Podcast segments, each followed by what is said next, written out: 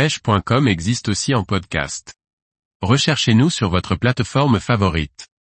Voyage de pêche, comment bien organiser son matériel et ses valises? Par Matteo Risi. Comment organiser son matériel et ses valises? Cette étape est cruciale, car il en va du bon déroulement de votre voyage de pêche, mais aussi de votre portefeuille si vous voulez éviter une surtaxe à l'aéroport ou pire encore, la casse ou la perte de votre matériel. Un oubli est si vite arrivé, alors oui, écrivez au fur et à mesure tout ce que vous êtes censé emmener. Même les choses qui vous semblent évidentes, telles le passeport ou la carte bancaire. Faites-vous aussi une liste de tout le matériel de pêche dont vous allez avoir besoin. On pense souvent à prendre ses leurres, mais on oublie parfois le petit matériel pourtant indispensable. Anneaux brisés, anneaux soudés, pinces, hameçons, briquets. De nombreux pays sont assez mal fournis en matériel de pêche, et souvent, c'est hors de prix. Partez donc du principe que vous n'allez rien acheter là-bas et qu'il vous faut tout emmener. L'optimisation de vos affaires est essentielle, car partir surchargé et payer des surtaxes, c'est une chose, mais être encombré une fois sur place car vous avez trop d'affaires en est une autre. Et cela peut vite tourner au cauchemar. Voici quelques scénarios possibles, qui dépendent évidemment des destinations, des pêches pratiquées et du temps de séjour.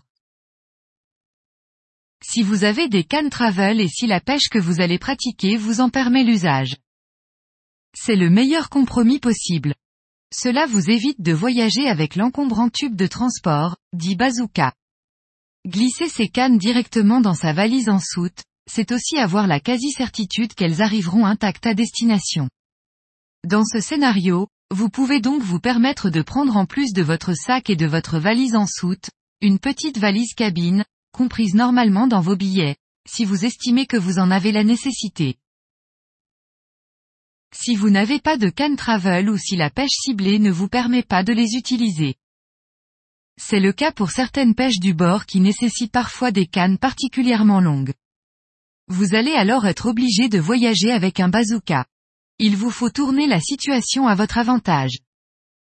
L'idée est de mettre le plus d'affaires possible à l'intérieur. Car quoi qu'il arrive, vous allez devoir payer un bagage supplémentaire et encombrant qui plus est. Prévoyez autour de 150 euros pour un voyage hors Europe pour l'aller comme pour le retour, bien que ce tarif soit variable d'une compagnie à l'autre. Enroulez vos cannes dans vos t-shirts, cela les protégera et libérera de la place dans votre valise. Mettez tous vos jigs, si vous prévoyez d'en emmener, dans le fond du bazooka, et chargez-le de l'heure et d'autres vêtements. Vous avez en théorie une limite de 23 kg, alors profitez-en. Si vous pouvez vous en passer, je vous conseille d'éviter de prendre en plus la valise cabine. Vous avez déjà votre sac à dos, votre valise en soute et votre bazooka, vous n'avez pas trois mains. Si vous partez à plusieurs. Le bazooka peut là aussi devenir un excellent compromis pour ranger les cannes et le matériel de tout le monde et gagner ainsi de la place dans les valises de chacun. Ce point est crucial. Tout ce qui a de la valeur, mettez-le avec vous en cabine. C'est le cas de tout le matériel électronique que vous pourriez emmener, ordinateur, appareil photo, GoPro, mais également des moulinets. La valise en soute est en effet, hors de votre contrôle, elle peut être cassée, volé, perdu. Si vos moulinets sont dedans, c'est la catastrophe. Attention cependant aux bobines déjà spoulées. Tout type de fil, nylon ou tresse, est interdit en cabine. Je vous conseille donc de garder avec vous les bâtis des moulinets, mais de retirer et de déposer les bobines dans votre valise en soute. Mieux vaut perdre des bobines que des moulinets complets. Emballez comme pour vos cannes les bobines dans des t-shirts pour prévenir de tout choc éventuel. Une autre solution consiste à retirer le fil des bobines pour garder le moulinet entier en cabine. Pour ce qui est de voleurs, ils doivent aller en soute quoi qu'il arrive, car aucun hameçon n'est évidemment toléré en cabine. Je vous conseille si vous le pouvez de désarmer voleurs ce qui facilite grandement leur rangement et leur stockage. Enfin, pour éviter de dépasser le poids maximal autorisé de vos valises, munissez-vous d'un petit pèse-bagage. Ils sont économiques, ne prennent pas beaucoup de place, mais sont incroyablement pratiques. Prenez systématiquement le réflexe de mettre des cadenas, type TSA, ouvrables par les autorités, sur vos bagages.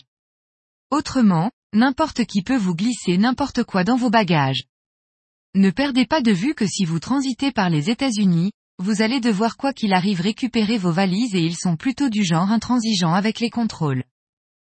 Rien ne sert d'emmener 5 magasins de matériel avec vous, sauf si vous partez pour une expédition de deux ans au fin fond de l'Amazonie.